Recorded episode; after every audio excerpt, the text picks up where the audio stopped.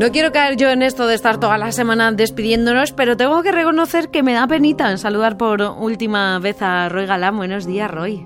Muy buenos días, Eva. ¿Te das cuenta cómo se ha pasado de rápido el verano? Pues ya que sí.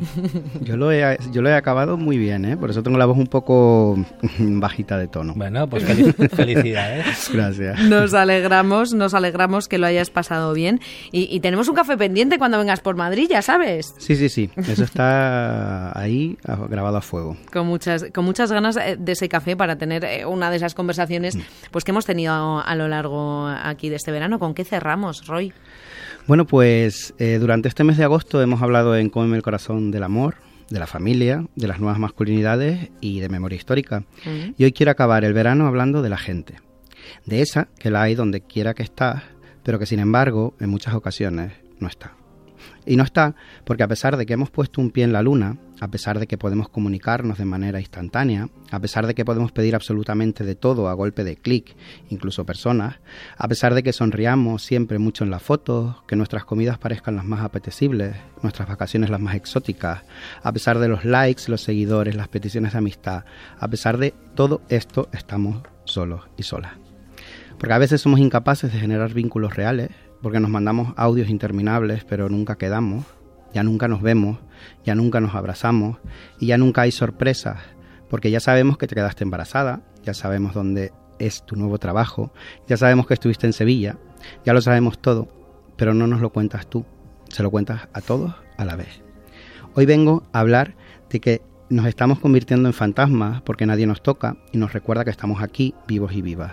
Hoy vengo a hablar de la soledad de esa herida íntima que se vuelve abismo en esta era de la modernidad. Cómeme el corazón. Y esto eh, venía, Roy, digamos que lo que nos ha inspirado es un artículo que a mí me parece absolutamente demoledor, eh, que hemos comentado estos días. En Estados Unidos se paga para que te abracen o se contratan amigos. es tremendo. Sí, es tremendo. Eh, en realidad eh, parecía imposible, ¿no? Aquella película, no sé si se acuerdan de, de Familia, de Fernando León de la Noa, mm. que, que, de pronto este hombre contrataba a una familia para, para celebrar el cumpleaños, ¿no? ¿no? No sé si recuerdo si era el cumpleaños, pero bueno, para una fiesta. Y realmente hemos llegado a un punto en el que, bueno, es que realmente dicen que que la soledad es tan perjudicial como fumar 15 cigarrillos al día, ¿no? O sea, que no es una cosa o sea, no es algo para no tener en cuenta. Y, es verdad que, que, existe un, pues una epidemia de aislamiento. Yo lo noto, por ejemplo, ¿Ustedes no lo notan un poco? Sí, sí, totalmente. Y lo que nos decías al principio eh, eh, es cierto. Eh, ¿Cuántas cosas sabes de la gente? De, amigos cercanos incluso, ¿eh? Sabes dónde están, sabes lo que han hecho este verano, sabes, pero no te lo han contado con un café mirándote, ¿no? Esto es importante. Claro, se ha maximizado como el decirlo, bueno, en el menor tiempo posible no voy a contar todo lo que pueda, pero ya no hay nada personalizado, ¿no? Y eso también es un poco esa falta de, de contacto, ¿no? Es como, bueno, yo lo pongo aquí para todo el mundo, ¿no? Pero, pero antes era más, mucho más personal. Existe además que quería recomendar un, un documental muy interesante que se llama La teoría sueca del amor. Eh, bueno, lo pueden ver en filming.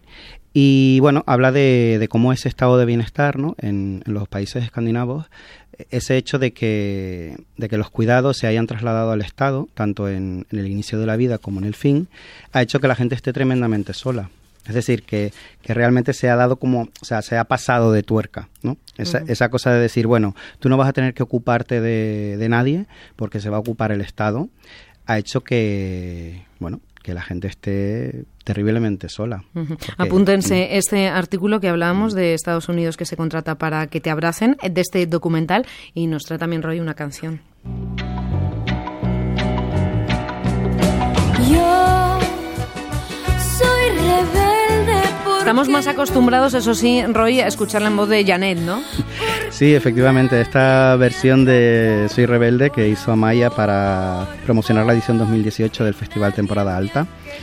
Eh, a mí me gusta mucho en la voz de Amaya porque creo que las dos además tienen un, un corazón lleno de, de, vanguardia, ¿no? Tanto Janet como Amaya. Y concretamente esta última parte de la canción me gusta mucho que cuando dice que quisiera dar todo lo que hay en mí, ¿no? Todo a cambio de una amistad. Creo que en el fondo eso es lo que necesitamos todos y todas, ¿no? Sentir amor, eh, porque las personas sin eso pues nos morimos, nos, nos marchitamos, nos mm. terminamos, nos amargamos, ¿no? Y, creo que eso es una buena reivindicación, que, muchas veces creo que, nuestra rebeldía es una forma también de pedir socorro. Sin duda, sin duda. A mí me gusta también mucho ¿eh? en, la voz de, Amaya y mira que es difícil cuando escuchas una versión y llevas toda la vida escuchándolo en una voz, el cambio cuesta, pero a mí me, gusta. Roy, último texto. Sí, antes de acabar me gustaría agradecer a todas las personas que construyen día a día la radio. He estado muy, muy cómodo.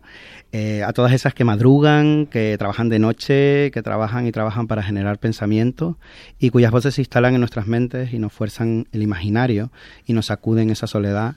Porque el mundo sigue cambiando inevitablemente, pero la radio sigue ahí, sintonizándose para que alguien nos cuente la vida y nos haga sentir que nuestras existencias también importan. Ha sido un placer que formes parte de esta radio nuestra, cuando quiera, Roy. Han enseñado a no pedir ayuda, a ser autosuficientes, a decir que no necesitamos a nadie nunca. Y lo que sucede es que estamos enfermos y enfermas de individualidad. Nos hemos olvidado de la hermosa idea de comunidad, de la empatía, de acariciar, abrazar, besar, pasar la mano por encima del hombro, descansar la cabeza en el pecho de alguien. A veces necesitamos que alguien nos toque para que nos recuerde que seguimos vivos y vivas, que seguimos aquí. Porque si nuestros cuerpos se diluyen con el paisaje, ¿quién nos recordará? Porque de qué sirve si no tanta humanidad, tanta gente que no sabe vernos, que deambula por la existencia haciendo de esta un vacío.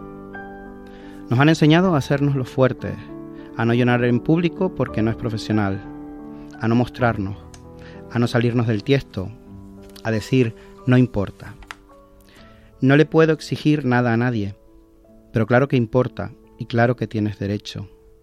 Tienes derecho a tu ternura, a la vulnerabilidad, a gritar que te sientes solo y sola y que no es justo, porque somos muchísimos y muchísimas. Deberíamos preguntarle a la gente qué necesita, qué le hace falta. Deberíamos recordar a la gente que puede contar con nosotros y nosotras, que no tengan miedo a pedir, que estamos en este viaje de idéntico fin, que todas las personas por igual necesitamos amor. El amor es lo más revolucionario y libre y subversivo que existe, porque es lo que permite los cuidados. Así que cuidemos de la gente para que no se sienta tan sola. Pues es una buena reflexión, Roy, porque seguro que tenemos a alguien al lado, pero muy cerca, ¿eh? Eh, ¿eh? muy cerca, hasta nuestro bloque de casas o de, de pisos, eh, que no se siente bien. Lo dicho, Roy, que ahora te mandaría un abrazo, aunque sea a través de las ondas. Agradecemos también a nuestros compañeros de Tenerife que hayan hecho posible todas estas semanas, estas charlas tan agradables. Y lo dicho, que tenemos pendiente un café. Así es, muchísimas gracias de verdad y muchísima suerte. Un abrazo muy fuerte, Roy. Adiós.